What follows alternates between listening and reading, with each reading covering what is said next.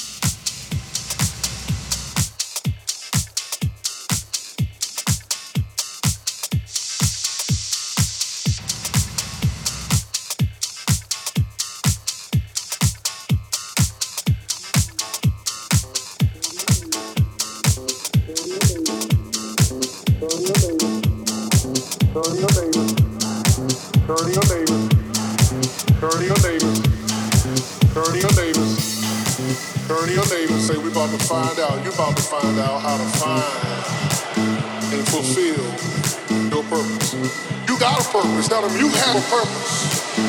You're not an accident. You're not a happen chance. You have a purpose.